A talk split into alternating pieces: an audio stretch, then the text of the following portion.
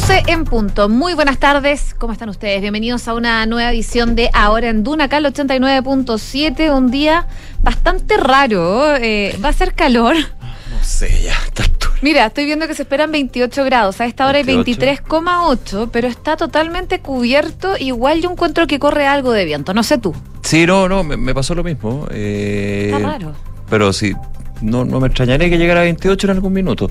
No, podría pasar. No, Eso y, podría ya, pasar. y ya por lo menos aquí se cerró, se cerró el cielo. Sí, y bueno, mañana precipitaciones. Bueno, Débiles, pero. hablan de hoy, vera- hoy verano, mañana invierno. Así, y ahí, así hemos estado, ah, yo creo que este último tiempo. No sabemos si va a ser verano o invierno de la mañana a la tarde. es divertido porque Todo esto, puede cambiar. esto antes pasaba en septiembre. sí. Esa como Sí, transición. totalmente. Seguimos en transición. Ahora, noviembre. Bueno, vamos a estar hablando de eso eh, probablemente durante los próximos Sí. días porque todo va a estar muy cambiante. Lo que vamos a estar hablando también es del caso eh, Democracia Viva. Sabemos que el Contralor está dando declaraciones sobre un informe eh, del cual habló esta mañana en Duna el ministro de Justicia Luis Cordero. José, ¿cómo estás? Bien, ¿y ustedes cómo están? Bien, todo bien. Que Hoy- más allá de democracia viva, porque ya es caso convenios, porque Caso es- convenio, sí, se en habla de general. un patrón a nivel nacional, Nacional, de las seremis de, de las seremías de vivienda. Claro. Sí, le- les vamos a contar un poco en qué consiste eh, lo que está haciendo ahora el Contralor Bermúdez. Recordemos que él está a punto ya de terminar su gestión, le quedan un poquito más de un mes Mm. y eh, él ha hecho varios, hizo varios compromisos. Eh, primero, hacer una auditoría a- específicamente en la, en la en vivienda en Atacama. En Antofagasta, digo, para ver específicamente el caso de Democracia Viva. Además, auditoría a eh, secretarías regionales ministeriales de la vivienda en varias regiones y además a gobiernos regionales. Lo que está haciendo ahora, específicamente puntual, es hablar de presuntas irregularidades y problemas que hay en eh, la auditoría que se hizo a 15 secretarías regionales ministeriales de la vivienda. La próxima semana probablemente va a ser a los gobiernos regionales. A los GORE. Exactamente, así que esto es el comienzo de eh, un detalle que va a dejar eh, como legado el Contralor antes de irse para, y abre evidentemente un foco Claro. importante. Estos son los informes finales porque ya habían habido unos preinformes que comentamos en su minuto, Claro. pero los informes finales son ya lo que deja...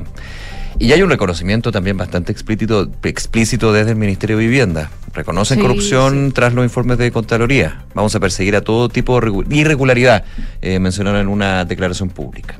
Claro, exactamente. Es uno de los temas. Oye, otro tema que vamos a estar viendo, eh, se va a entregar al alcalde Renaico. Sí, finalmente El alcalde se va a entregar. Reinao. Lo dice desde de la clandestinidad. Desde la No clandestinidad, se dice que por la verdad y que para que los recursos. Estaba escuchando ahora un audio que ya, ya se ha ido Mm. liberando del alcalde. Eh, recordemos que está acusado de eh, delitos de, de violación Mm. y otros bastante graves. Eh, se dictó la prisión preventiva como medida cautelar en los últimos días y desapareció.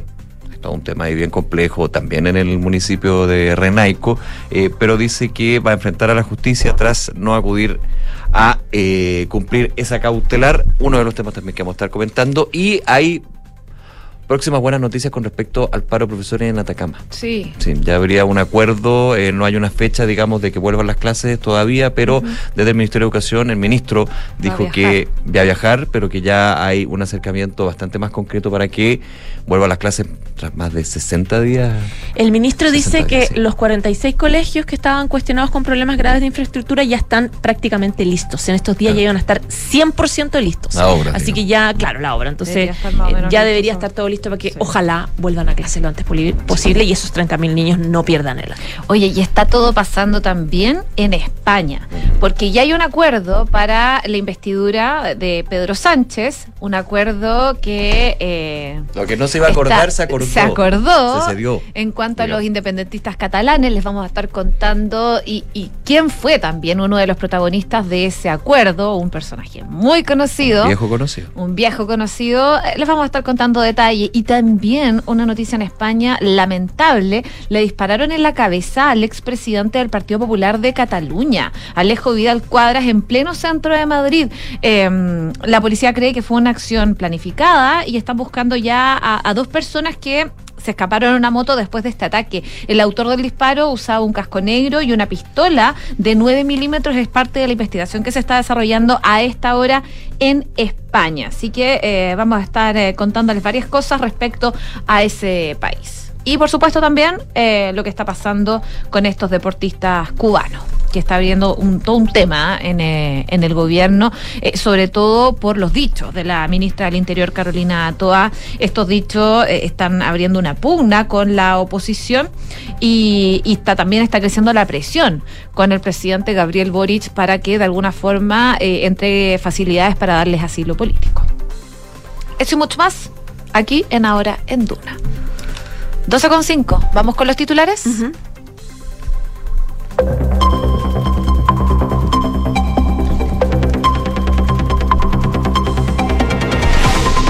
El ministro Luis Cordero confirmó que las auditorías de la Contraloría demuestran que lo que se encontró en el caso Democracia Viva se repite en todo el país. El titular de Justicia abordó esta mañana en Duna las conclusiones de los informes a portas de que el Contralor Jorge Bermúdez se expusiera en la Comisión Investigadora de la Cámara de Diputados, algo que está pasando a esta hora.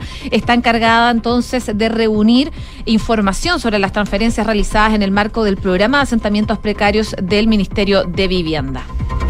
El Colegio de Profesores de Atacama y el gobierno llegaron a un preacuerdo para terminar con el paro docente que afectó a 46 establecimientos y dejó a 30.000 estudiantes sin clases durante dos meses. Entre los compromisos firmados se encuentran más recursos, monitoreo de las condiciones habilitantes y un plan pedagógico para el retorno a clases. Además, el ministro Cataldo anunció una visita a la zona. Demócratas y amarillos por Chile tendrán franja electoral conjunta por el a favor. Desde los partidos aseguran que su espacio en televisión estará enfocado en las personas y en el centro político. Descartan una coordinación con Chile Vamos y el Partido Republicano. Se logró aprobar en el Congreso la ley de usurpaciones impulsada por el gobierno a pesar del descuelgue en una de las indicaciones por parte del Partido Comunista. Los votos del Partido Republicano, Evópoli y el Partido de la Gente permitieron que finalmente este texto ya esté en condiciones de convertirse en ley. El director de Migraciones, Luis Taller, llamó a no politizar la situación de los deportistas cubanos que se fugaron de su delegación en los Panamericanos, enfatizando que es delicado situar esta situación en el plano más político. La situación ha sido abordada por parlamentarios quienes solicitan al gobierno que otorgue refugio a estos atletas. La Sofofa ha suspendido sus filas al exdirector de ENAP, indagado por posible fraude en una venta de gas. La Fiscalía de Alta Complejidad y Crimen Organizado da cuenta que los montos ascenderían a, por lo menos, 159 millones de dólares. Un ciberataque mantiene a 72 municipios con sus sitios web comprometidos. Las municipalidades han optado por realizar los trámites a mano y el gobierno regional de Los Ríos implementó una página web alternativa para habilitar los formularios de inscripción de concursos. El alcalde de Reinaco pidió vacaciones mientras es buscado por la justicia. Juan Carlos Reinao quedó el viernes pasado en prisión preventiva acusado de abuso y violación, medida preventiva que no se presentó a cumplir. De todas maneras, el edil aseguró que se entregará a la justicia. Los candidatos a la vicepresidencia de Argentina protagonizaron un tenso debate a gritos. El oficialista Agustín Rossi y la libertaria Victoria Villarroel discutieron durante poco más de una hora sobre diversos temas de cara al balotaje del 10 de diciembre. En España le dispararon en la cabeza al expresidente del PP de Cataluña y fundador de Vox, Alejandro Vidal Cuadras, en pleno centro de Madrid. El ex dirigente popular y fundador de Vox se encuentra en estado grave en un hospital de la capital. El PSOE y los independentistas catalanes cerraron el acuerdo que facilitaría la investidura de Pedro Sánchez en España. El expresidente de la Generalitat, Charles Puigdemont, comparecerá hoy ante los medios para dar detalles de la negociación. El ministro de Deportes, Jaime Pizarro, aseguró que si alguien se sintió vulnerada o vulnerado en la polémica de los 4 por 400 en los Panamericanos, puede hacer la denuncia. El titular de la cartera expresó que los deportistas tienen las herramientas para levantarlas. 12 con 9 minutos. Vamos de lleno a lo que está pasando eh, con el caso eh, Fundaciones, porque ya tú lo comentabas, José, queda poquito para que el Contralor de la República, Jorge Bermúdez, deje su cargo. Eh, queda casi un mes y ahí el Contralor se está preparando para dar un duro golpe que implica un fuerte remesón también para la administración del presidente Boric. Esto porque a eso de las 11 de la mañana más o menos comenzó a sesionar la comisión investigadora encargada de reunir información sobre estas transferencias realizadas en el marco del programa de asentamientos precarios del Ministerio de Vivienda. Y ahí llegó el Contralor con un documento que había preparado hace un rato, del que estuvo también hablando el ministro de Justicia esta mañana acá en Duna. Exactamente. Oye, escuchemos lo que está pasando a esta hora en la comisión investigadora del caso Convenios, ahí en la Cámara de Diputados. Tú lo decías bien, está el Contralor eh, haciendo una exposición del trabajo que se ha estado haciendo estas auditorías que ya llevan varios meses, que Nico, claro, recordaba que algo se ha adelantado al respecto. Vamos a ver eh, si alcanzamos a escuchar un poco al Contralor. pueda responder. Gracias, señor presidente. Eh, bueno, en el mismo orden, de nuevo, presidente, por su intermedio, eh, respecto de lo, que señalaba el, diputado y la vaca, bueno, yo, si se me permite, y probablemente esta ya es como mi última comparecencia al Congreso como Contralor, así es que... No, gracias. Lo que quiero decir es que en el fondo tiene toda la razón, si me permite, presidente, hay muchas glosas que se aprueban eh, y que flexibilizan un estatuto que se ha hecho con, de manera consistente, que se ha hecho de manera profesional, responsable, como lo que se está proponiendo hoy día la ley de presupuesto, y una glosa así que se aprueba a las 3 de la mañana, claro, nadie tiene muchas ganas de entrar en detalles y, y como le digo, nadie, yo no le echo la culpa a nadie, simplemente que hay que aprobar la ley de presupuesto, pero hay que tener mucho ojo con eso por su intermedio, presidente. estoy muy de acuerdo. ¿Cuántas fundaciones? Son 19 fundaciones las que han sido objeto del, eh, de los distintos informes de auditoría respecto de la Seremio. Y los convenios cubren del año 21 al 23, que son las dos preguntas concretas que me hizo el diputado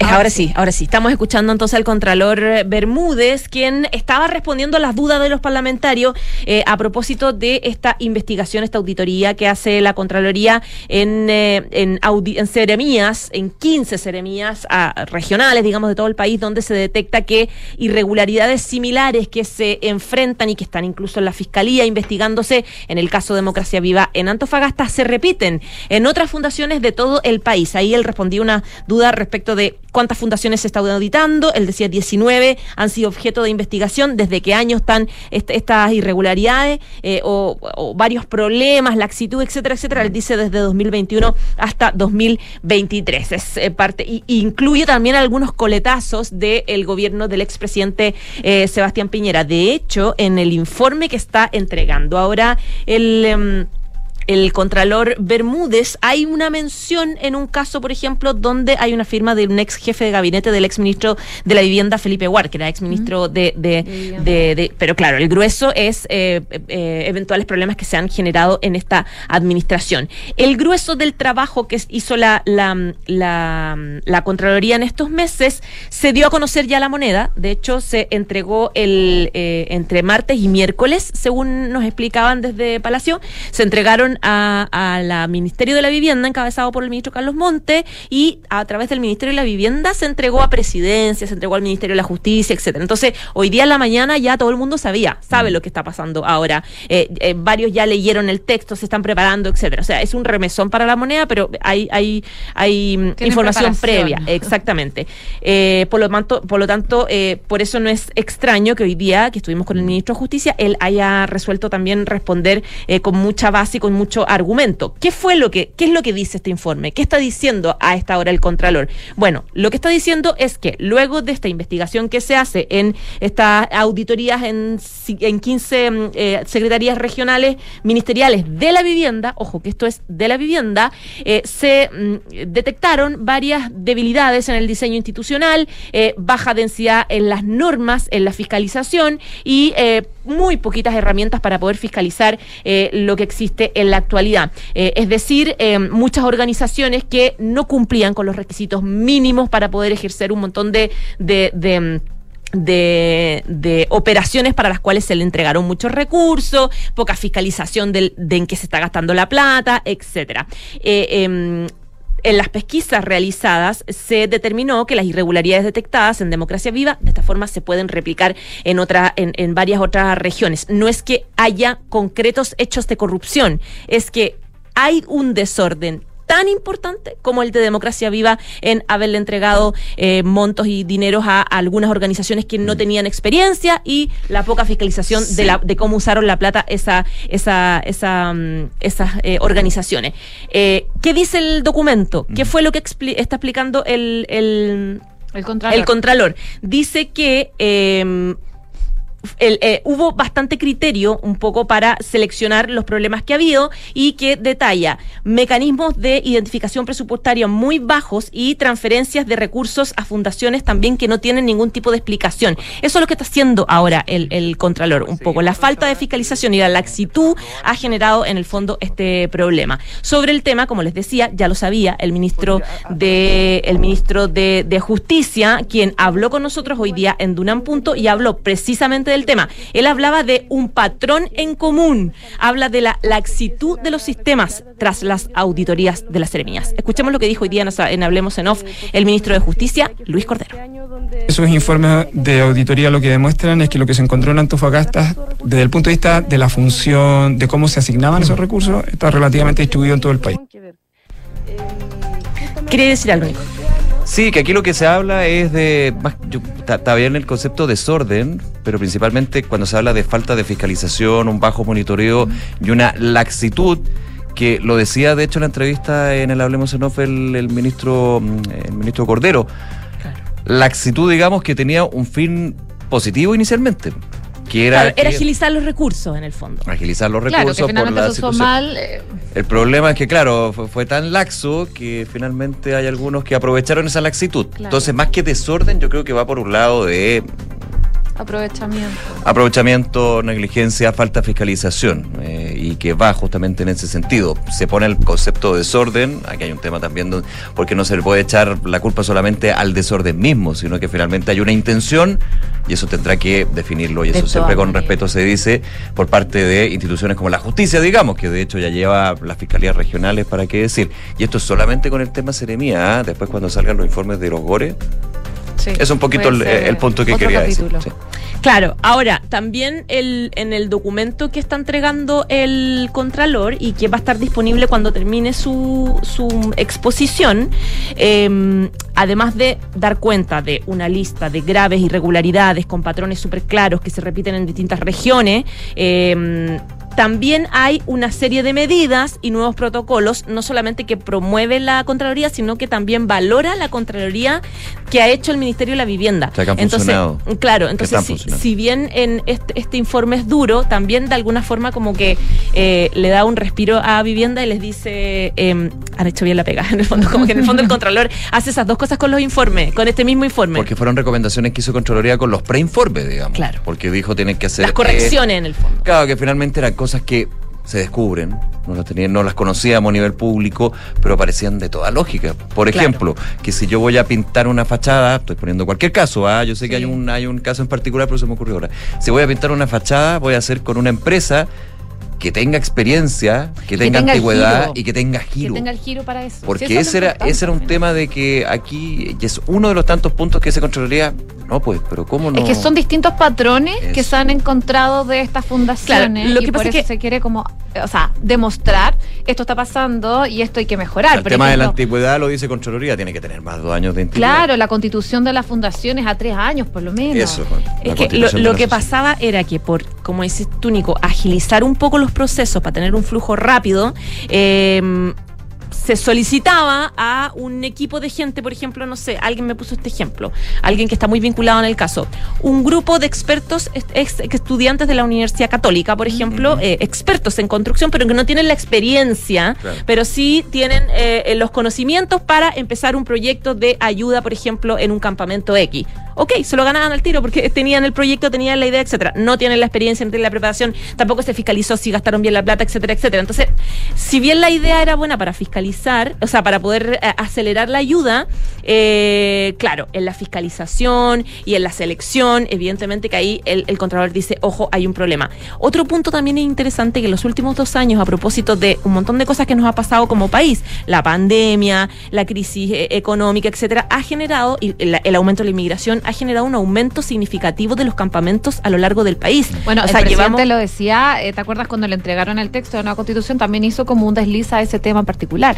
Claro, es que eso ha significado que los gobiernos regionales y las seremías tengan que acelerar ayuda en los campamentos. Entonces, al tener que acelerar ayuda, estás pidiendo ayuda. Y muchas veces en algunas regiones, por ejemplo, no es que haya un montón de organizaciones dedicadas a ciertas cosas, pues como que son, en el fondo son los que son nomás. Entonces, Mm. eh, muchas veces se designa, ya, tú encárgate de eso. Hazlo. Eh, se designa a los que están, eh, a los que se presentan como candidatos a poder hacerlo. Entonces, problema es que aquí ese- esto ya es un el análisis problema es bastante más profundo. No, no, hay un tema más de que aquí en Chile siempre nos vamos a los extremos. Porque sabemos que tenemos un sistema y siempre se habla de la modernización del Estado que es súper burocrático. Mm. Pero cuando queremos quitarle burocracia, nos vamos al otro lado. Ahora, no A la- a la exageración, Pero, pero yo, yo, yo no quiero. Yo, ahí tendrá que. La, la historia lo demostrará en su minuto. Yo no quiero pensar en una mala fe desde el punto de vista, y concuerdo mucho con el ministro Cordero y con otras autoridades que lo han dicho. No, no, no, no quiero pensar en una mala fe en términos de hacer más flexible el sistema para llegar a esto. Desde un punto de vista de en algún minuto podemos aprovechar ese vacío y nos vamos con las propias. O No. sea, la idea es que se arregle. Que el problema es que aquí en Chile o, o- o es para un lado o es para otro. O sea, si eh, o somos muy burocráticos o somos poco burocráticos. Entonces no hay términos medios. Hay un tema de modernización del Estado. Y ese sí que es hilo negro, porque yo se lo he escuchado a cuatro gobiernos. Porque uno de- con 38 años También nomás. es, es complejo también avanzar en ese tipo de casos, pero, Pero bueno, pero aquí, se pero aquí hay temas que efectivamente ya hablan de corrupción. Bueno, de todas maneras, hoy día el ministro, el ministro Cordero, a propósito de este caso, eh, decía que, claro, después de que se produjo todo este problema, con todos los ajustes que se están realizando, han existido avances. En el fondo ya se detectó esto, pero se está tratando de solucionar y eso también es importante, que se avance en ese tipo de cosas. Claro, de todas, o sea, de todas maneras. Eh, el ministro estaba buscando una de las cuñas que dio. Decía que, eh, claro, él igual marcaba la diferencia entre lo que pasó en Antofagasta y lo que está pasando ahora. No es que él esté ahora denunciando muchos casos de corrupción, está denunciando la laxitud que ha generado este tipo de problemas, digamos, en cosas que, en gente que se le han pasado pegas que a la vez que no estaba preparada o en poca fiscalización. Él decía, para decirlo en términos concretos, lo que hay en esos informes de la auditoría de la Contraloría, eh, lo que demuestra es lo que se encontró en Antofagasta desde el punto de vista de la función, de los errores para asignar los recursos eh, y, eh, y cómo estaba relativamente esto distribuido en el país. Y esto, claro, es muy Ahora, distinto habla de errores, pero se podría demostrar de que más que errores. O sea, podría ser, podría el el Eso lo va a puede hacer ser la algo- fiscalía. El claro. error puede ser algo Claro. inconsciente. Claro. Pero él decía, justicia. pero claro, pero él diferenciaba un poco con democracia viva. Él decía, democracia viva es un acto de corrupción. Allá no es hay un error, acto de no hay claro, error. ahí eso ya está claro porque ya está, está investigándose, etcétera, etcétera. Oye, en paralelo, el MIMBU también reconoce corrupción luego de estos informes de la, de la Contraloría. Eh, el Ministerio hizo una declaración pública, como yo les decía, ellos se enteraron ya eh, el día martes de que cómo venían las cosas con el Contralor y eh, ya tenían preparada esta declaración respecto de estos informes. eh, y parte de las cosas que dicen ellos es que eh, destacaron lo que se ha hecho, que desde los primeros días luego de conocerse casos se ha actuado en forma súper proactiva eh, para poder impedir que los recursos que están destinados a las familias se queden en otras partes. Destacaron que se solicitó la renuncia de dos autoridades regionales en Antofagasta y el Maule eh, y que... ellos reconocen y han hecho arreglos, que son las recomendaciones que ha hecho la Contraloría para mejorar las deficiencias, etcétera, etcétera, que, que han concurrido en el último, en el- los últimos meses en este caso. Si uno analiza un poquito, perdón, si uno analiza un poquito lo que son estos informes, porque hubo preinformes, ahora están los informes finales de Contraloría sobre, volvemos al tema, Ajá. bueno reiterarlo, las seremías de vivienda. Eh, lo voy a decir en términos no despectivos, no hay grandes novedades, porque los preinformes ya no mostraban de que esto era un Claro. despelote a nivel impresionante. La novedad, creo yo, es que hay una especie de patrón y que está en todo Chile. O sea, todas las seremías a nivel nacional se daba esta situación, en unas más, en otras menos. Hay una, yo entiendo, eh, no, no, no, en, en otras regiones, por ejemplo, que, que, que tomaban y iban un poquito más allá de la ley.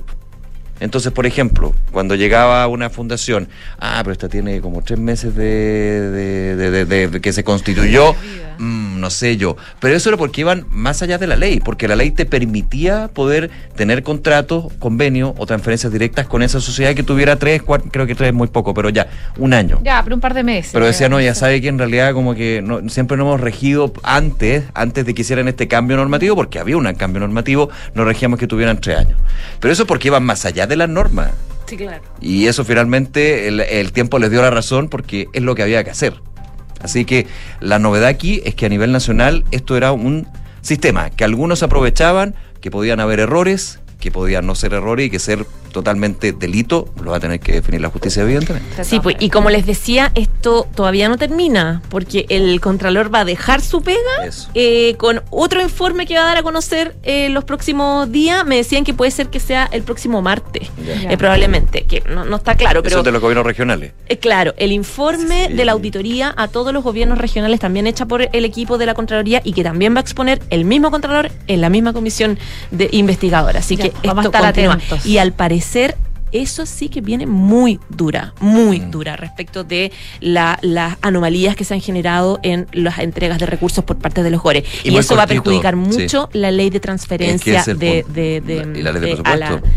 Claro, La la discusión, ley no sé si el proyecto de ley de presupuesto, pero esto muy cortito, porque sigue la misma dinámica, po- podríamos decir, que comentábamos desde la Seremía.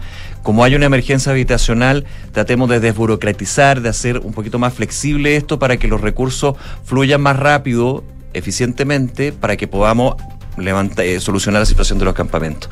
Para las gobernaciones es parecido en qué sentido. Oiga, somos una institución que antes nos llamábamos intendencia, ahora ustedes son delegados, pero nosotros somos los elegidos democráticamente. Necesitamos recursos, pero necesitamos recursos para poder aplicar desde nuestra mirada regional lo que la mirada nacional no nos está aportando. Así que necesitamos que esto sea un poquito más rápido. Perfecto, pero Nuevamente, volvemos al tema. Cuando lo hacemos muy laxo, cuando no hay un monitoreo y fiscalización, se sigue el problema es que no se fiscaliza y que muchas veces los criterios terminan siendo, pero ¿cómo esto? Entonces, eso es lo que se está develando. Sí, eh, además, eh, el Contralor va a anunciar eh, investigaciones, eh, va a anunciar sumario en dos temas específicos. Uno tiene que ver con la exigencia de los famosos, ¿te acuerdas de las famosas eh, boletas de, La de boleta de garantía? garantía.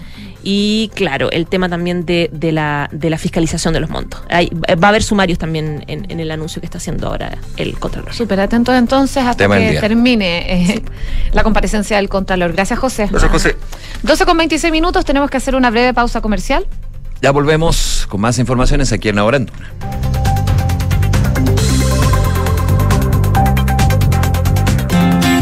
Edificio Casa Bustamante de Hexacón Inmobiliaria. Es lo que estás buscando para invertir con entrega inmediata. Compra hoy departamentos de uno y dos dormitorios desde 2.990 UF en Ñuñoa. Aprovecha los increíbles beneficios de comprar con Smart Invest en hexacon.cl. Enfrentar el cambio climático es tarea de todos. Duna, por un futuro más sostenible. Acciona se ha ubicado en el liderazgo de las empresas españolas que financian sus proyectos mediante emisiones de bonos verdes, con los cuales las empresas se comprometen a utilizar los recursos en el desarrollo de proyectos que benefician al medio ambiente o contribuyan a la lucha contra el cambio climático. De acuerdo con datos recabados por la plataforma especializada Mercados, el financiamiento por 2.000 millones de euros que Acciona ha levantado le ha permitido, por ejemplo, evitar emisiones de 80.000 toneladas de CO2 asociadas a la electricidad limpia que produjeron sus plantas renovables en 2022 y desplazar 485.000 toneladas de gases de efecto invernadero al privilegiar medios de transporte sostenible. Acciona, expertos en el desarrollo de infraestructuras para descarbonizar el planeta.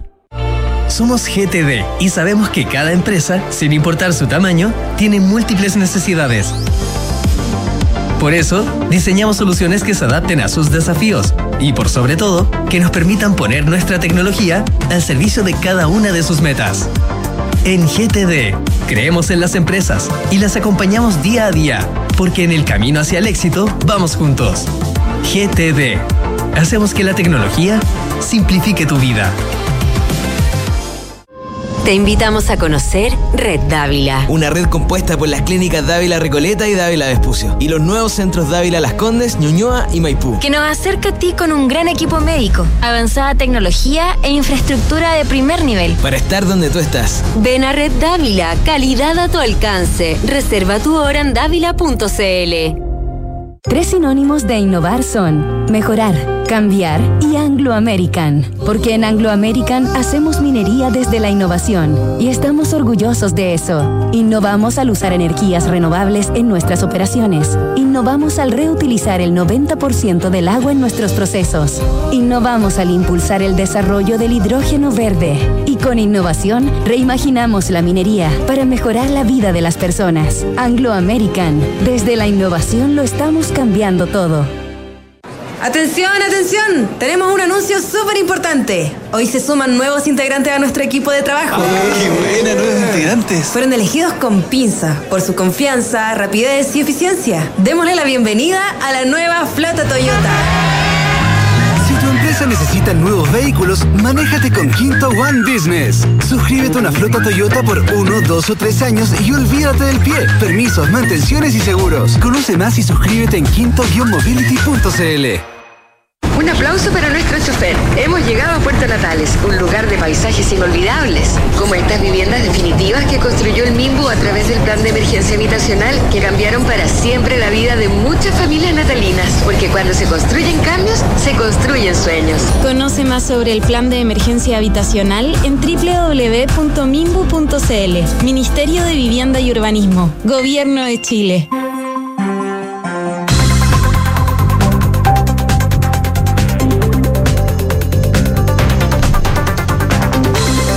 12 de la tarde con 30 minutos. Regresamos, vamos con todas las noticias internacionales aquí en Ahora en Duna.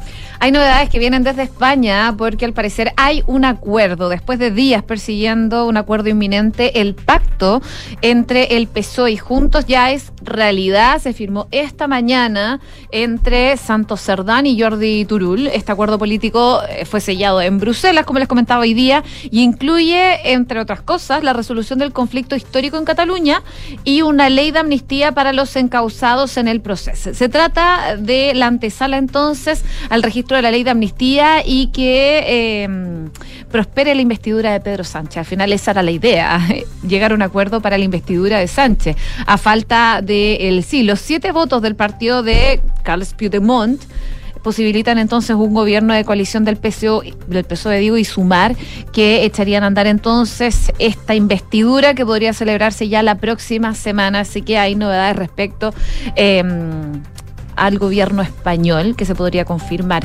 El secretario general del PSOE, Santos Cerdán, eh, ofreció una conferencia de prensa hoy día desde Bruselas en la que él decía que solo desde la política y a través de la negociación se debe resolver este conflicto. Él insistió también en esta necesidad de formar cuanto antes un gobierno para darle estabilidad a los españoles, que dijeron sabemos no a un gobierno del PP y Vox.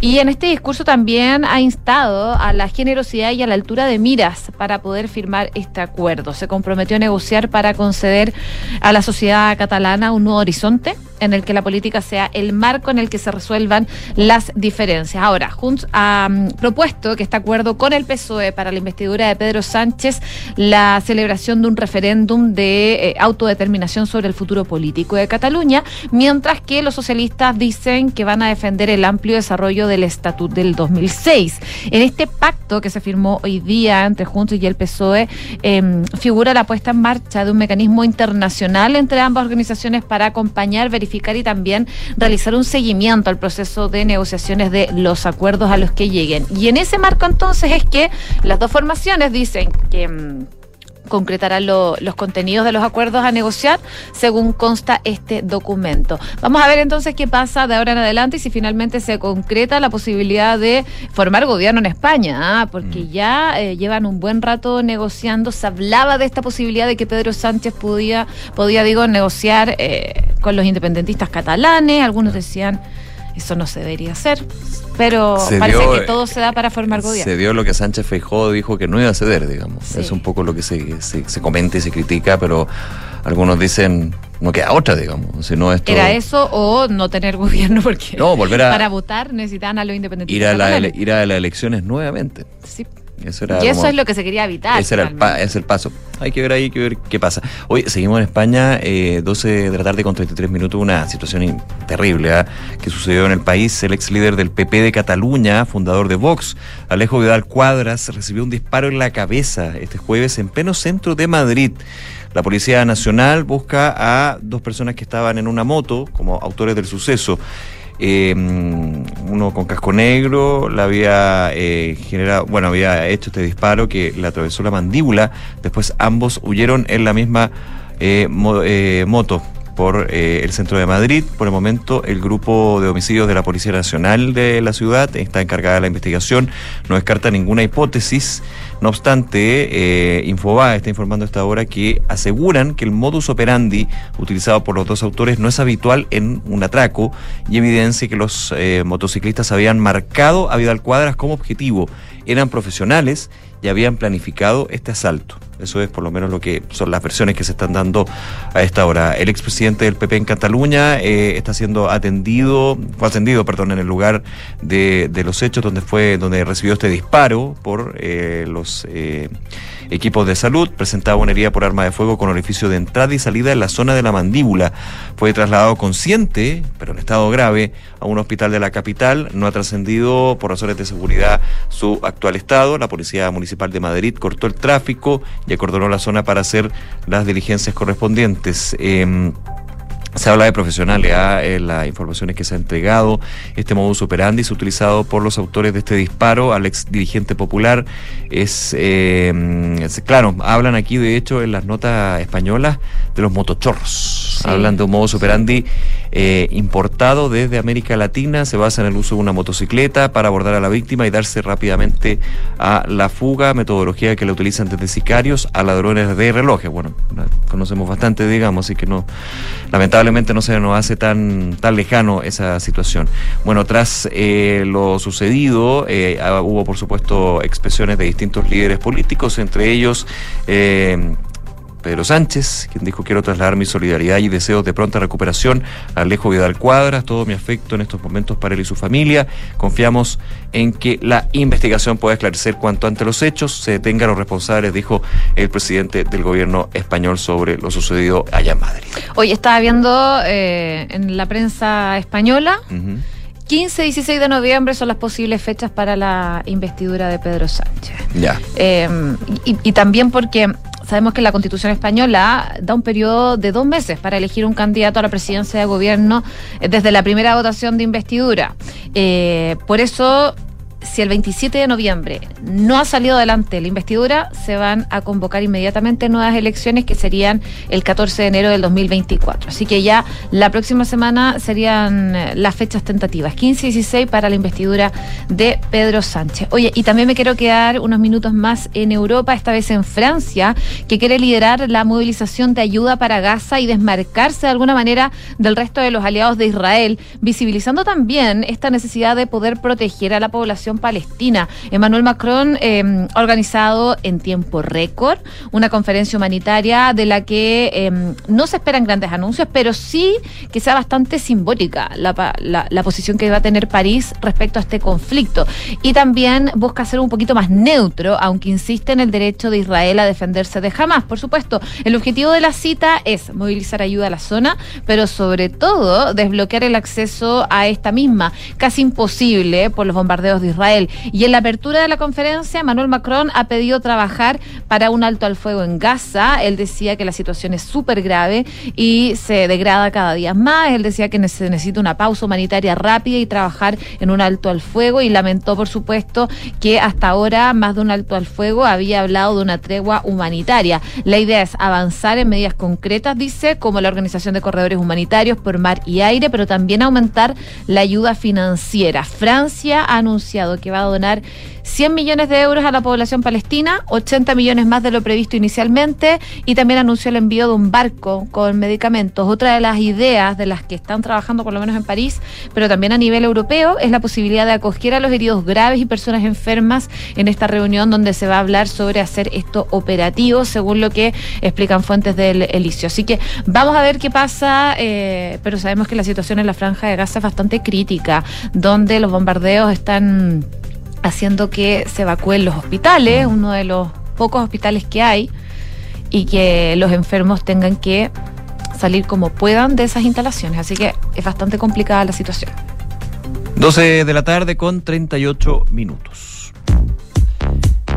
Vamos con noticias de la economía. Eh, lo comentábamos ayer, a lo que fue este IPC, el dato de inflación de octubre, que fue positivo finalmente, 0,4%, sigue subiendo todo, digamos, uno dirá, bueno, esto, ¿qué me está, qué me estáis hablando? Bueno, está cediendo 5% a nivel anualizado el, eh, la inflación y estuvo por debajo de las expectativas que lo situaban entre 0,5 y 0,6%. Y estaba revisando aquí una nota de, de, pulso de la tercera que es bien interesante en términos de, con este dato de octubre, que se proyecta hacia adelante y qué podría pasar, por ejemplo, con la política monetaria en términos de las decisiones del Banco Central. Fíjate que eh, en ese sentido, tomando este último dato, hay... Eh, miradas que son bastante positivas. Por ejemplo, Arturo Claro, economista de Consul, dice que lo que más sorprendió la baja en octubre fue el aumento de los alimentos, ya que estuvo muy por debajo del 1,8% histórico, fue de 0,7%. Si bien aumentó, no esperaba un alza de precios más grande ese es un dato, pero ¿podrían haber cambios en las proyecciones con este dato de octubre, con estos antecedentes? Dice la nota de pulso, los economistas volvieron a recalibrar sus proyecciones inflacionarias para el año y junto con ello la velocidad en que el Banco Central debería retomar las bajas en la tasa de política monetaria en la próxima reunión de diciembre, que es la última del año. Entre las expectativas, incluso eh, los consultados por pulso se atreven, algunos se atreven a proyectar que los registros de inflacionarios podrían llegar bajo la barrera del 4% a fin de año, situación que antes de este dato no estaba en el radar de los analistas. No obstante, en su mayoría la previsión para el cierre de 2023 se ubica levemente sobre 4%. En ese sentido, ¿qué pasaría con la tasa de interés? Las expectativas fluctúan que el Banco Central eh, debería bajar entre 75 puntos base y 100 puntos base, de esta manera cerrando el año entre la tasa de interés en un 8,25% y 8%.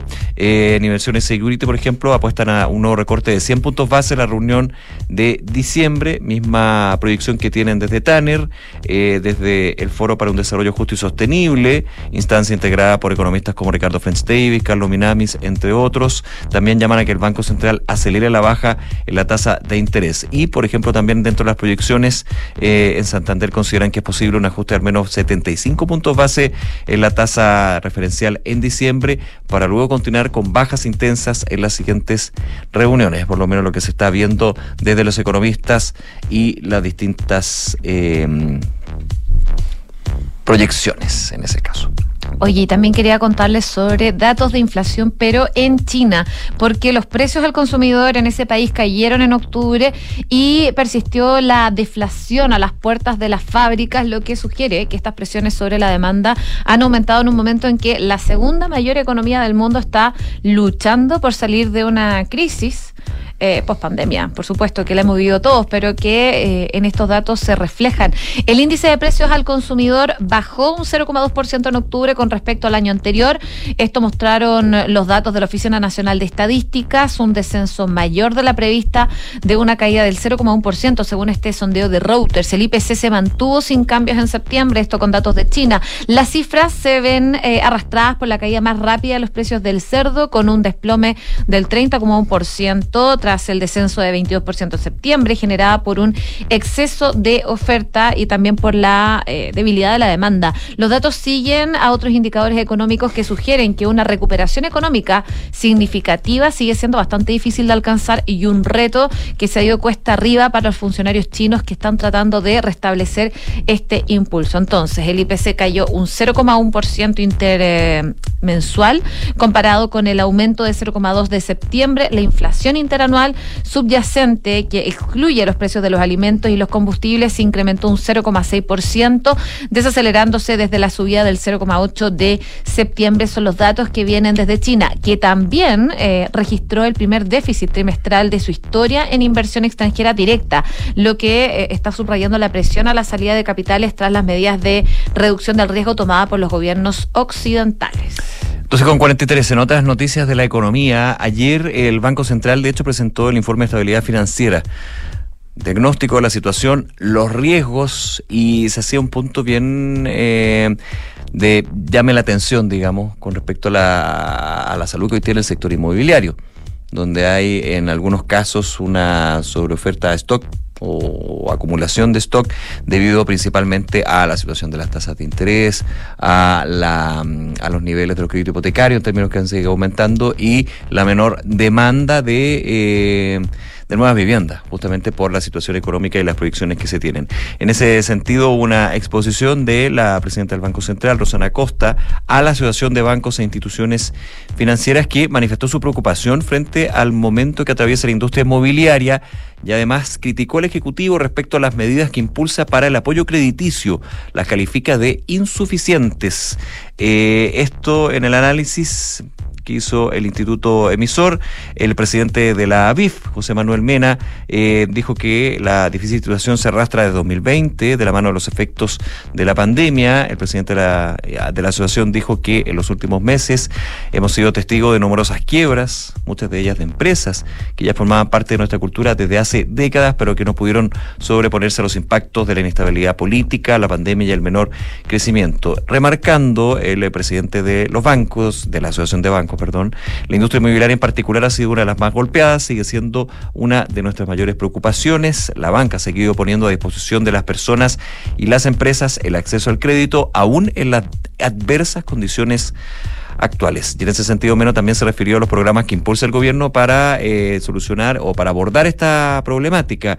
En particular, habló sobre lo, los anuncios que hizo el Ministerio de Hacienda, en los que se busca ampliar la cobertura a empresas constructoras de mayor tamaño y facilitar el refinanciamiento de la deuda de los hogares, enfocada a lo que es la clase media.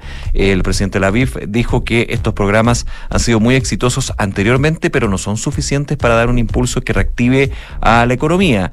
Pese a los grandes esfuerzos, el crédito bancario continúa en una fase contractiva, dijo, cayendo en torno al 10% respecto al mismo trimestre del año pasado. Seguimos viendo un extendido ciclo negativo en el crédito y una continuación de los débiles fundamentos económicos que están detrás, por lo cual decía que las medidas que ha anunciado el eh, gobierno se valoran, pero que finalmente siguen siendo insuficientes. Oye, y antes de ir al dólar, eh, porque siempre nos fijamos de cómo se va moviendo el dólar, les quería contar que hay un avance más lento de lo que se esperaba en este cronograma que ha tenido la discusión de presupuesto 2024 en la Comisión Mixta Especial de Presupuesto. Por los panamericanos como que se nos olvidó. Se nos olvidó el presupuesto. Bueno, que era pero- más entretenido los panamericanos, Sí. digo yo. Además que siempre está en estas alturas del año tenemos presupuesto. Sí. No todos los años tenemos panamericanos. Pero mejor cuando la, la discusión es más silenciosa, digamos. Sí, menos bullada, menos bullada. Sí, pero todo indica que eh, este debate se va a extender hasta mañana viernes. Y una de las palabras que comenzó a aparecer de manera bastante reiterada en medio de esta discusión legislativa fue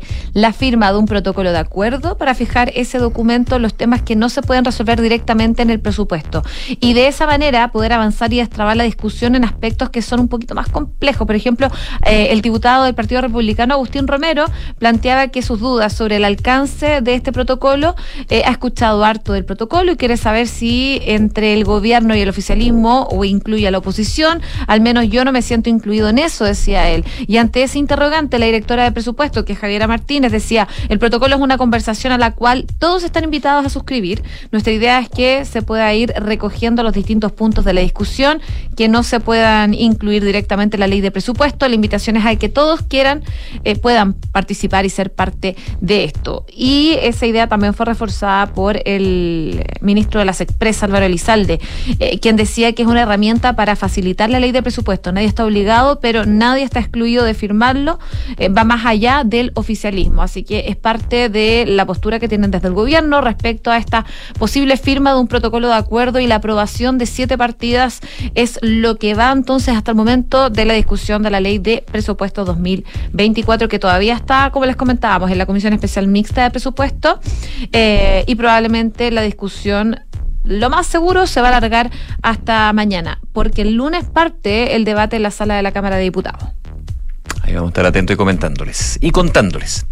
Eh, dólar sube, sigue subiendo. 904 pesos con 55 centavos, un alza de 3 pesos con 30. Ayer, de hecho, terminó José cerrando con un avance superior a 16 pesos. Así que le tomamos la mm, tendencia alcista del tipo de cambio aquí en el país y eh, a la espera también de lo que vayan a ser las definiciones. Ojo, porque en algún minuto desde Hacienda decían, por ejemplo, para el tema de las bencinas, podrían haber buenas noticias por el tipo de cambio que baja eh, los precios internacionales, bueno, ahora seguimos en 900, pero claramente muy di- distante todavía de los 950 pesos que en algún minuto llegó a tocar hace poquito tiempo nomás. Eh, la Bolsa de Comercio de Santiago está con cifras positivas, 0,47% sube el IPSA a 5.674,23 Oye, antes de ir al, al deporte, escuchemos lo que está diciendo hasta ahora el presidente Gabriel Boric en una conferencia de prensa. Escuchemos lo que dice. Todos creo que en Chile lo llevamos muy bien cuando logramos ponernos de acuerdo en que es un desafío conjunto. Así debiera ser con tantas otras cosas. Las pensiones, por ejemplo. Me lo decían también pacientes que estaban esperando eh, acá dentro del hospital. O el cómo generamos el Sistema Nacional de Cuidado. O el combate a la delincuencia, por ejemplo. Que son desafíos presentes y que debiéramos tener más transversalidad y menos trinchera. Estamos yo por lo menos orgulloso de lo que hemos logrado. Sé que faltan todavía muchas cosas, nos quedan todavía dos años de gobierno, no les quepa duda que vamos a poner lo mejor de nosotros para poder sacar todos estos desafíos adelante. Permítanme terminar con, con un recuerdo personal. Eh, yo me atiendo cuando estoy, en general, en, siempre trataba de atender, he tratado de atenderme en la red pública de salud. Y en, Magallanes me atiendo en el en Punta Arenas en el Hospital Doctor Lautaro Navarro, en el Cefam Damianovich, pero acá estando en Santiago siempre al J. Una vez me quisieron dejar hospitalizado, de hecho, porque tenía los triglicéridos como en 1500. No sé si eh, no, no me acuerdo cuánto es lo normal, pero creo que creo que estaba bien por 150, yo lo tenía en 1500. Así que eh, pero estaba en campaña, no se pudo. Eh, y también estuve internado acá en el Horvitz. Tuve un mes en el Horvitz. Y, y he visto cómo los funcionarios, trabajadores y trabajadoras de la salud se sobreponen a, a todas las dificultades y las precariedades que, que pueden existir. Y he visto en persona la buena y tremenda atención que tienen acá. Eh, tenemos un compromiso existencial con el J. Me contaba la ministra Vallejo que el 2013 su hija la tuvo acá, a la Adela. El ministro Grau también, eh, a su primera hija, también acá en el J. Y así de seguro podemos contar muchas anécdotas acá en el hospital, pero quiero decirles que acá tenemos un compromiso que, que es profundo y me alegra demasiado lo que estamos haciendo. Estamos obrando bien y entiendo la desesperación que hubo en su momento por las diferentes autoridades para buscar Ahí entonces las declaraciones del presidente Gabriel Boric. Eh, recordemos que mm, se promulgó este proyecto, que en algún momento fue un proyecto para que el Hospital Clínico de la Universidad de Chile se mm, entrara a la red pública y en eso está ahora el mandatario. Claro, lo que está comentando el presidente Gabriel Boric. Escuchamos la cortina de deportes. Sí, vamos al deporte. Vamos al deporte. Está todo pasando. ¿Partes tú? Bueno, Bueno. eh, habló el ministro de Deportes, ¿lo viste? Ah, por el tema Jaime atletismo, Pizarro. sí. Tema atletismo. No, eso te da para. Bueno, hay una investigación que ya la ya, ya no sé a esta altura, es bien, bien enredado todo el tema y bien La complejo. Fran ayer igual nos estaba explicando el tema, Sí. pero claro, el ministro finalmente aborda esta polémica generada en la posta de los 4x400 de los Juegos Panamericanos 2023, luego de estas acusaciones de dos deportistas en contra del encargado de relevo, que es Marcelo Gajardo, y de Jimena Restrepo, que es vicepresidenta de la Federación Internacional de Atletismo, que tú comentabas el problema con la federación. Y em, lo que. Entre varios otros, ah, porque hay varios nombres que han que salido están aquí en la ahí dando vueltas Sí. en, en este tema. En la polémica. Pero por supuesto uno que tenía que salir a dar declaraciones es el ministro del Deporte a propósito de esto. Y él aseguró que las decisiones de nóminas de las delegaciones o de los atletas que intervienen depende de la federación que lleva adelante este proceso. Aunque, dice, uno espera que todo se desarrolle en el marco de la deportividad que corresponde, decía. Y bueno, esto lo dijo en el marco de esta sección que tiene el gobierno, de Gobierno Informa. Ah, en Gobierno Informa le En preguntaron. Gobierno Informa le preguntaron y él ahí anden habló hablado de los de panamericanos. Sí. Ah, perfecto. Eh, y bueno, y ahí también reiteraba que las designaciones del equipo es un tema interno de cada federación, pero ellos sí esperan que esta situación se aclare, se resuelva y se comunique. Él decía que es necesario, dado el nivel del evento y los aspectos que han rodeado esta situación, por lo que esperan que se aclare y se resuelva. Respecto a la posibilidad de que el Ministerio del Deporte tome alguna medida, el ministro decía que existen los instrumentos, que hay un protocolo, que las federaciones están adscritas y si alguien entiende que ha sido vulnerado o discriminado, que fueron parte de, de las declaraciones que dieron una de las deportistas, evidentemente puede hacer una denuncia y ahí se seguirán todos los protocolos correspondientes como debe ser. Ahora, respecto a los juegos en sí, el ministro se mostró bastante satisfecho, dijo que tuvieron más de 1.300.000 asistentes, con gente asistiendo en días de lluvia eh, y con frío, y que tuvieron más de 10 millones de espectadores a través de la televisión, viendo y informándose también, por supuesto, de estos Juegos Panamericanos. Eh, y por supuesto, aprovecho de felicitar al Team Chile, que ayer lo comentábamos, estuvieron en la moneda con el presidente Gabriel Boric, eh, destacaba el ministro la delegación más grande de la historia, y con una altísima representación de mujeres, un total de 49%. Es un evento de alto rendimiento que buscó desarrollo y por supuesto felicito a las 79 medallas que son fruto de, dice, la convicción del apoyo familiar y del ánimo del público, pero yo diría que sobre todo el apoyo de las familias de los deportistas. Sí, de todas maneras. Oye, noticias del tenis internacional, del ATP, del torneo ATP, porque eh, va a haber una renovación que ya consideran drástica al calendario. Esto lo anunció la ATP eh, tras subir de categoría tres torneos que eran ATP 250. O sea, pasan a ser 500. 250 a 500. Eh, los certámenes de Dallas, Doha y Múnich van a ser ATP 500 desde el 2025. Ojo, el 2025 indicó el comunicado de la ATP, una reforma sin precedentes, cito, para reforzar el calendario del tenis, dijo la asociación. Sin embargo, este proceso va a también dar de baja tres torneos. Esto, algunos suben y otros bajan. Los dadificados serán los ATP 250 de Atlanta, León y Newport también a partir de 2025. Dejan de ser torneos ATP. Eh, este último, el torneo de Newport, que hasta el minuto es ATP 250, es un campeonato emblemático, ya que es el único que se juega en pasto, aún después de Wimbledon, y también es el único en esta superficie en este continente, Estados Unidos. De esta forma serán 16 los ATP 500 a partir de 2025, ya por esta reformulación que se hace en el calendario.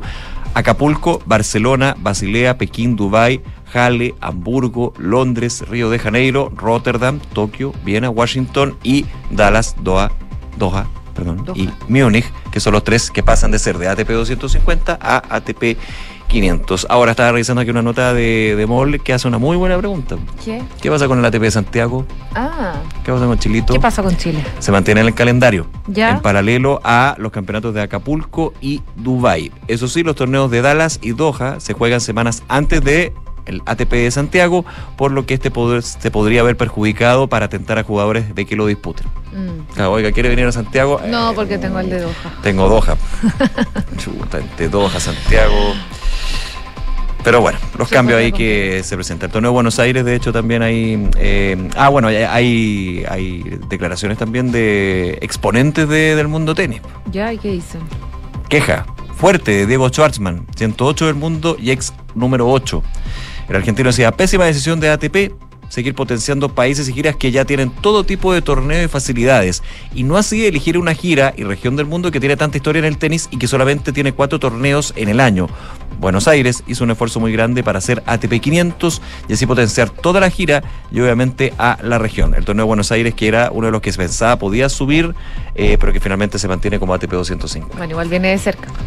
No, bueno, está bien, pero tiene todo el derecho Schwarzman de decir, oiga, y, che, Y mi país. Y nosotros. Y Argentina. ¿Qué pasa? Oye, eh, y súper cortito eh, contarles sobre Alexis Sánchez, porque se está sumando en la prensa mexicana como posible opción de refuerzo para América en medio de esta cercanía con la apertura del mercado de fichajes. Esto lo está publicando el medio TV Azteca. Ahí él fue vinculado recientemente con la tienda de las Águilas. Incluso especularon con cuánta plata puede ganar en la institución eh, por donde alguna vez pasó Iván Zamorano y que en la actualidad cuenta con Diego Valdés, por ejemplo. Fabián Stay también pasó. Fabián Stay por en América. Bueno, varios, sí. Zamorano. No, pues de Sí, decir acabo de Zamorano. decir. No eso. ponen atención en No, los no me ponen atención en los controles. Roja, Murci Roja. No, perdón. ¿Qué roja?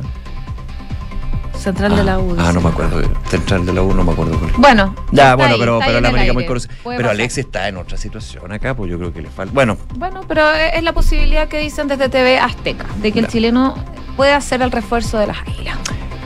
12 de la tarde con 58 minutos. Hacemos una pausa. Ya regresamos. Más noticias e informaciones que les contamos aquí en Ahora en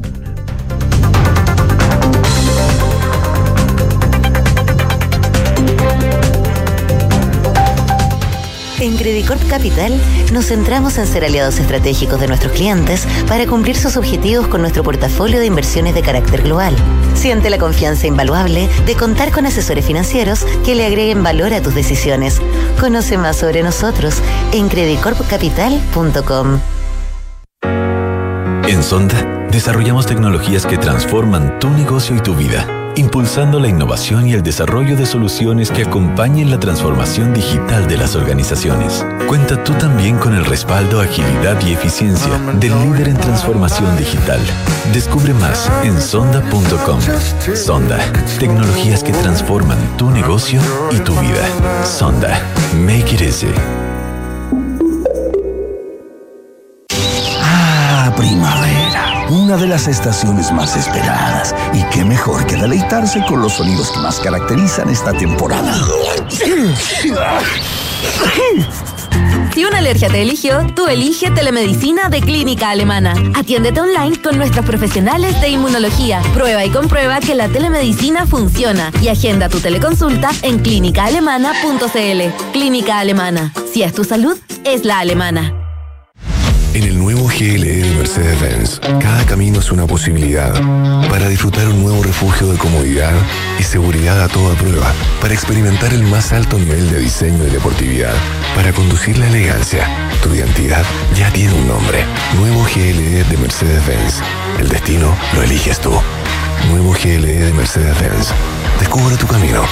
Encuéntralo en kaufman.cl y en nuestra red de sucursales a lo largo de Chile.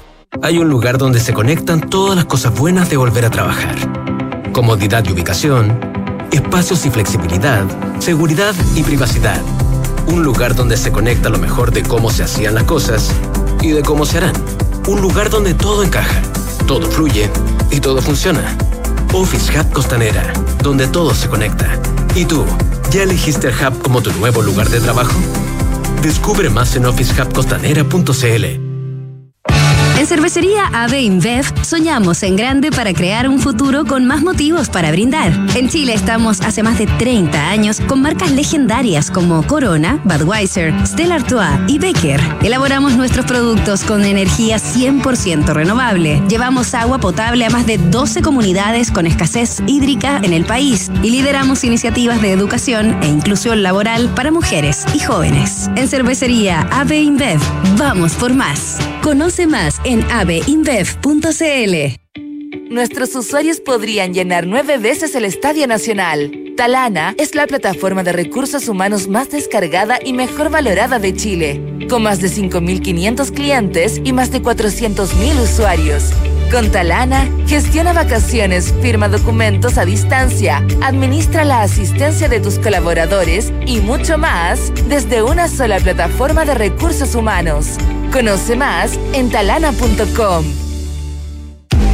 Este 2023, los fondos mutuos Scotia nuevamente fueron reconocidos por premios Salmón y Morningstar, gracias a una sólida gestión de inversiones con asesoría experta y su respaldo global. Hazte cliente y dale un impulso a tus inversiones.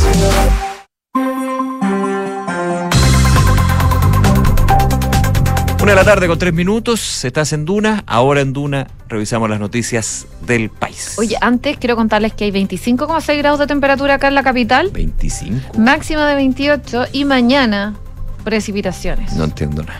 Chubascos, Ya. chubascos, eh, sobre todo en la noche ya na- van a bajar de intensidad y el sábado va a estar principalmente ¿Y nublado. la pero temperatura mañana?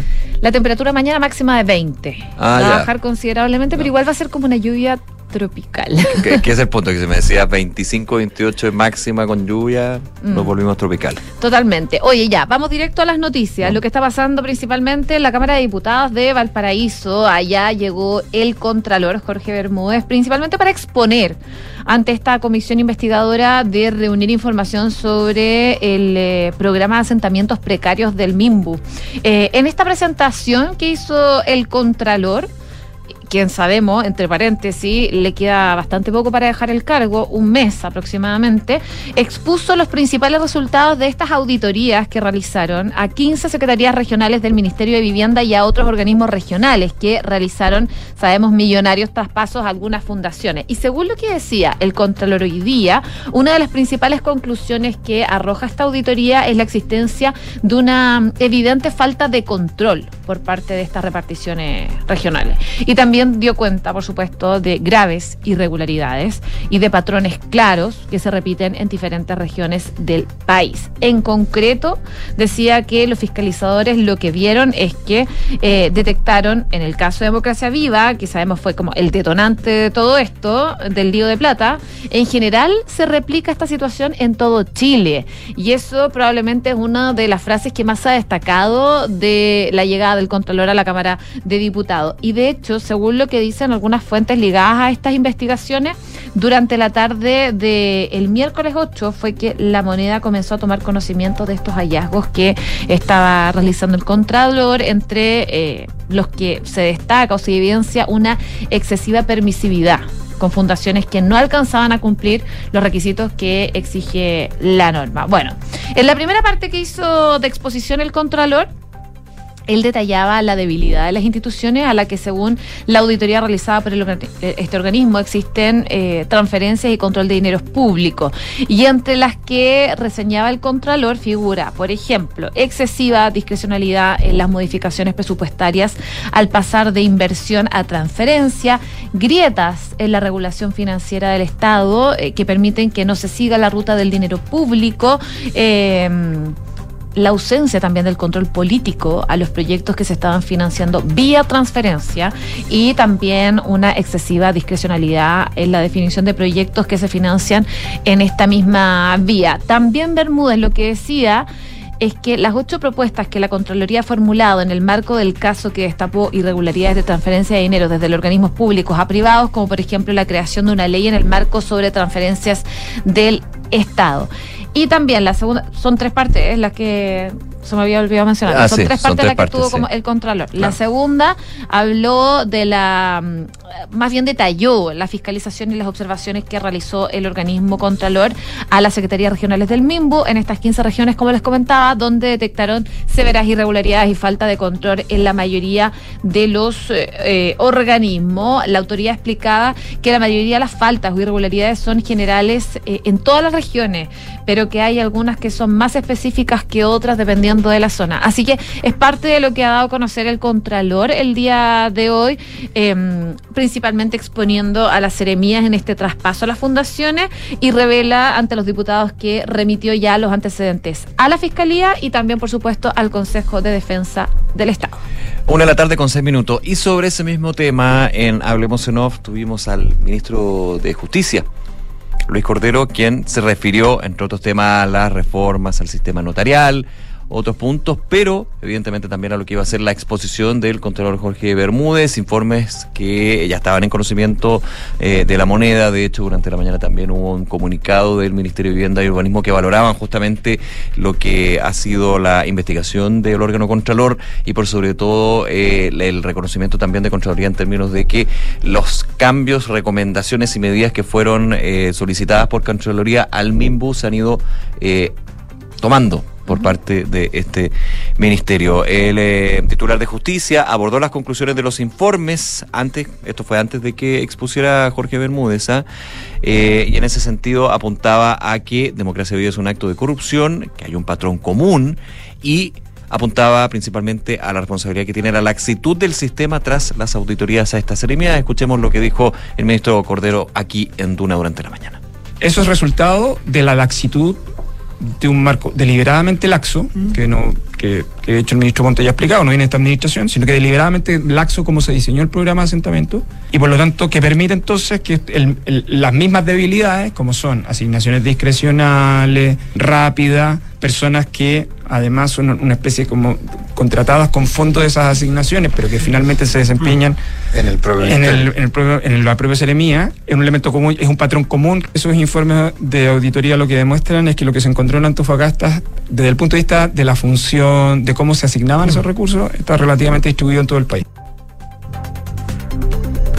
Bien, ahí la declaración entonces del ministro Cordero, que además decía eh, que, claro, hablaba de esta laxitud, pero agregaba, si ese es un mecanismo para defraudar es otra cosa. Quien dijo que parte de los problemas que tenemos en el debate público es el exceso de simplificación. eh, Una es la laxitud y otros son los actos de corrupción. Porque uno no tiene por qué dar a la otra. Lo que pasa es que, claro, lo que hablábamos en el primer bloque en realidad, cuando se da esta laxitud, esta flexibilidad, pueden haber espacios donde ingreses que se genera la corrupción, pero una no es causa-efecto, digamos. Lo que pasa es que una puede generar el espacio para eso. El caso de Democracia Viva es un acto de corrupción, decía el ministro Cordero, y un acto de corrupción, eh, es decir, que aprovecha la laxitud del sistema de asignación para generar mecanismos de asignación de recursos entre aquellas personas con conflicto de interés o las condiciones de fraude al fisco. Sobre ese y otros temas que conversaron ahí en Hablemos en con el ministro Cordero, pueden revisar la entrevista completa en tuna.cl. Una con nueve minutos. Oye, eh, lo que también está generando varias reacciones es la situación de estos deportistas de la, de la delegación cubana eh, de los Juegos Panamericanos que aún se encuentran en Chile y que sabemos que no regresaron a su país. eh, y ya ellos dieron un par de declaraciones Sí. a algunos medios de De hecho, ya iniciaron el proceso de solicitud de refugio. Seis. Sí, sí. Son seis. Y de hecho, eh, también esta semana se conoció que, ellos contaban con el apoyo del abogado Mijail Bonito, que tiene harta experiencia, sobre todo en el segundo gobierno de Sebastián Piñera. eh, en este tipo de casos. Y bueno, esto ha generado varias reacciones, sobre todo por las declaraciones que dio la ministra del Interior, Carolina Toa, cuando les preguntaban a ella por la situación de estos deportistas. Y ella dijo, bueno, perfectamente, ellos pueden estar haciendo turismo, cuando todavía no estaba clara, claro, la situación de estos cubanos, eh, porque ellos contaban con pasaporte oficial y con situación migratoria regular como entraron a jugar a los Panamericanos. Eh, lo que no sabía era que esa misma hora los cinco de los siete deportistas estaban presentando esta solicitud de refugio al Servicio Nacional de Migraciones, lo que ha generado una ola de críticas a la jefa, a la jefa de gabinete mm, por esta salida comunicacional. De hecho, estaba revisando algunas declaraciones, por ejemplo, la alcaldesa de Providencia, Evelyn Matei, decía existen formas más humanas de responder sin importar si incomodan o no al Partido Comunista. Por favor, un poco de humanidad, ministra, decía eh, la alcaldesa de Providencia. Y varios parlamentarios también se sumaron a estas críticas ante la pasividad que a su juicio el gobierno ha tenido en este caso, ya que ninguna autoridad ha fijado una postura clara sobre esta solicitud de asilo y han dejado todo en manos de la Subsecretaría de- del Interior y de Migraciones. Eh, hay varias reacciones por parte de algunos parlamentarios, por ejemplo, desde la UDI, Guillermo Ramírez eh, acusaban a la ministra Toa de demostrar toda su admiración y fanatismo por la dictadura castrista. Eh, demócrata, eh, la senadora Jimena Rincón también fue crítica, decía que era importante entender que hay miles de personas que están pidiendo refugio en nuestro país, que no están haciendo turismo ni ninguna actividad distinta que pudiera catalogarse como tal y es importante acoger este llamado humanitario. Eh, también eh, esto también se da luego de que los cuestionamientos que se han generado y la ministra hablara nuevamente sobre este tema y cambió de alguna forma el tono que había tenido en un primer momento el miércoles. Después ella dijo, no sabemos lo que están haciendo, no sabemos dónde están, sabemos que hoy en la mañana eh, eh, había un punto de prensa, cinco personas se acercaron a solicitar refugio, pero ha sido como bien difusa la situación eh, en cuanto al gobierno y le está pegando de alguna forma Sí. las reacciones. De hecho, demócratas ya eh, solicitan que el presidente Boric eh, entregue ese refugio. Sí, Desde la Cámara de me Diputadas y Diputados eh, se votó a favor, eh, perdón, se despachó un proyecto de resolución pidiendo al, pre- al presidente esto. Pero ojo con eso, y yo me voy solamente a los hechos, a los hechos. Porque ayer me tocó entrevistar al director del Servicio Nacional de Migraciones, Luis Taller, hablábamos de este tema, de la condición de, de refugiado, cuánto es el tiempo que se puede demorar una solicitud, depende, porque hay que acreditar finalmente que se cumplen los requisitos para poder acceder a esta condición de refugiado. Sin embargo, las personas que ya inician el proceso tienen una extensión, digamos, de, de, de- de visa, digamos, de permanencia que pueden estar en Chile durante ocho, ocho meses, si no me equivoco, porque ese es más o menos el plazo que se establece promedio, eh, puede demorar, digamos, que se haga eventualmente, se acoja desde el Servicio Nacional de Migraciones la solicitud y se haga una recomendación para otro organismo técnico que finalmente tiene que pasar a la Subsecretaría del Interior. Y yo le preguntaba a Luis Taller, director del Servicio Nacional de Migraciones, si el presidente, o presidenta, pero en este caso el presidente Boric, puede, desde su potestad, digamos, generar ese refugio. Y me dijo que no, No. que no se puede. Entonces también cuidado con eso, porque aquí se está No hablando... se le puede exigir en el fondo algo que no puede realizar. Es que no puede realizarlo. Tiene que pasar por los procesos, por la evaluación, por el Servicio Nacional de Migraciones, después por la subsecretaría. Claro, la subsecretaría eh, del Interior, del Ministerio del Interior, depende de la presidencia, pero finalmente desde el presidente, como por ejemplo, recuerda tú, esto nada que ver, ah, pero para entender, potestades presidenciales, los indultos, por ejemplo. No, no se puede generar un refugio, un- una, una situación o una, una acti- una Ah, se me va la palabra, pero eh, esta situación de refugio no puede venir desde el presidente mismo. No se puede. Eso me decía, y el que me da lo contrario, por favor, que, que me escriba, porque por lo menos desde el director del Servicio Nacional dice que no se puede. Decía Entonces, algo, claro. en los hechos también lo que se está solicitando, claro, uno podría decir, oye, ser- pero no, no se puede. Bueno, Así que, ojo con vamos a estar atentos con, con la situación de estos deportistas cubanos. Sí. Una con 14. Oye, ¿sí? Sí, tengo tema. Sí. ¿Sí? Es que no, no sé si eh, querías actualizar la situación del alcalde. Eh, y quería ir a lo de Atacama primero. Ah, ya, anda a Sí, Atacama y de- después yo te cuento lo del alcalde. Eso, eso, eso. Mejor que lo que tenía acá, que jugado, que se va a entregar. Bueno, ahí lo contamos. Pero, eh, oye, no, es que ah, ya se ven buenas noticias en el horizonte para lo que es este, esta situación de más de 60 días sin clase en la región de Atacama, todo lo que hemos comentado sobre el servicio lo- local de educación pública, eh, las exigencias de los profesores, la exigencia también de otros sectores que los profesores vuelvan a la sala de clase para que los niños, niñas y adolescentes no pierdan el año. Bueno, eh, en ese sentido, cerca de nueve horas eh, fue la reunión del ministro de Educación, Nicolás Cataldo, con los profesores de Atacama, que ayer llegaron a la moneda para entregar una carta al presidente Gabriel Boric para que interviniera directamente en esa situación. Bueno, el ministro de Educación dijo que se alcanzó un principio de acuerdo para poner fin al paro, pero que ahora corresponde a las bases del Colegio de Profesores de la región el hacer una consulta por si este continúa o no.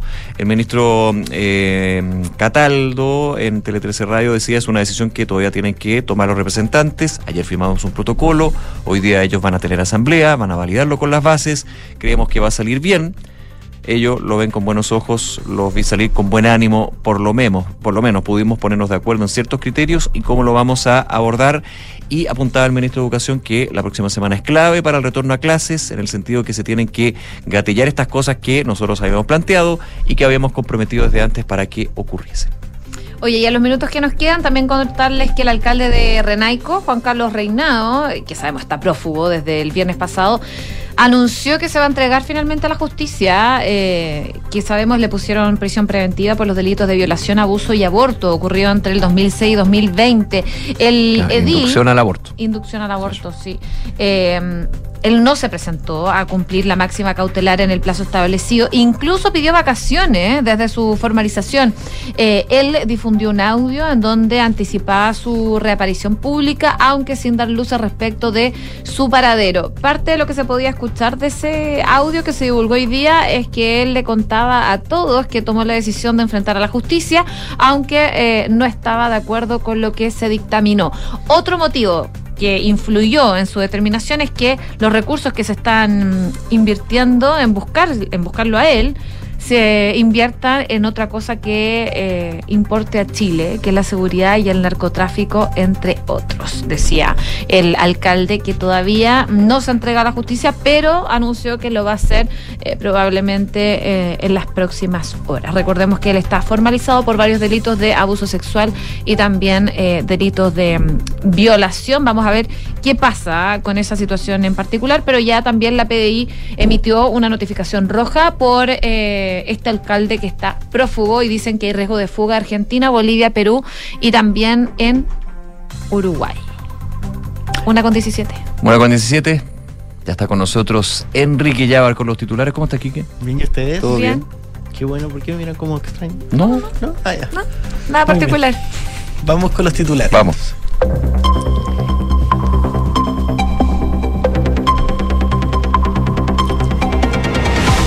Contralor Jorge Bermúdez participa en la Comisión Especial Investigadora del llamado Caso Convenios para exponer el resultado de las fiscalizaciones a los gobiernos regionales y las Secretarías Regionales Ministeriales de Vivienda, quienes ya fueron notificados de los resultados de las investigaciones los días anteriores. En la previa a su exposición, el MIMBU había consignado en un comunicado que valora este nuevo informe elaborado por el ente Contralor, ya que las recomendaciones que se plantean ya están siendo abordadas y en su mayoría se encuentran implementadas. El ministro Luis Cordero confirmó que las autoridades de la Contraloría demuestran que lo que se encontró en el caso Democracia Viva se repite en todo el país. El titular de justicia abordó esta mañana en Duna las conclusiones de los informes a de que el Contralor exponga la comisión investigadora. Fiscal nacional Ángel Valencia, en la previa de la entrega del informe de Contraloría sobre el caso Convenios, fue consultado sobre si el Ministerio Público le constan las irregularidades que denunciaría Contraloría, donde aseguró que hay delitos y denominaciones comunes en distintas partes del país. Valencia sostuvo que ya se han formalizado investigaciones en algunas de ellas. El marco de la presentación del informe de estabilidad financiera por parte de la presidenta del Banco Central, Rosana Costa, a la Asociación de Bancos e Instituciones Financieras, su líder José Manuel Mena manifestó su preocupación frente al complejo momento que atraviesa la industria inmobiliaria y criticó al Ejecutivo respecto a las medidas que impulsa para el apoyo crediticio, calificándolas como insuficientes. Junto a esto, Mena indicó que la banca ha seguido poniendo a su disposición de las personas y las empresas el acceso al crédito pese a las adversas condiciones actuales.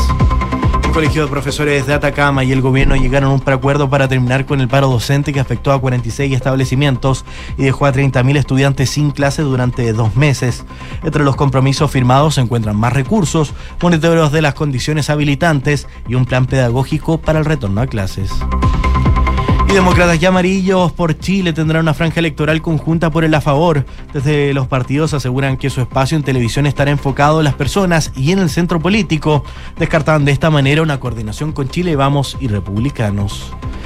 El alcalde de Renaico, Juan Carlos Reinao, que está prófugo desde el viernes pasado, anunció que se entregará a la justicia que le impuso la prisión preventiva por los delitos de violación, abuso y aborto ocurridos entre los años 2006 y 2020.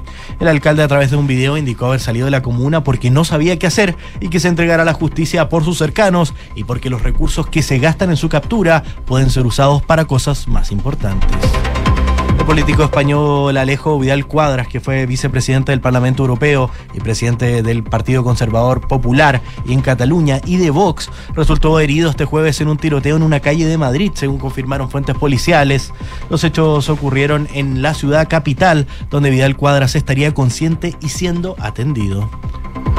El ministro del Deporte, Jaime Pizarro, aseguró que si alguien se sintió vulnerado en la polémica del 4x400 en los Panamericanos, puede hacer la denuncia. El titular de la cartera expresó que los deportistas tienen las herramientas para levantar una denuncia de este tipo. Gracias, Quique. Gracias a ustedes. La transformación digital de tu empresa nunca estuvo en mejores manos. En Sonda desarrollan tecnologías que transforman tu negocio y tu vida, innovando e integrando soluciones que potencian y agilizan tus operaciones. Descubre más en sonda.com, Sonda Make It Easy. Y Credit Corp Capital es un holding dedicado a la prestación de servicios financieros con presencia en Colombia, Chile, Perú, Estados Unidos y Panamá. Conoce más en creditcorpcapital.com. Bien, a continuación, cartas notables, luego la segunda edición de Información Privilegiada. Nosotros nos reencontramos mañana desde las 12. Buenas tardes.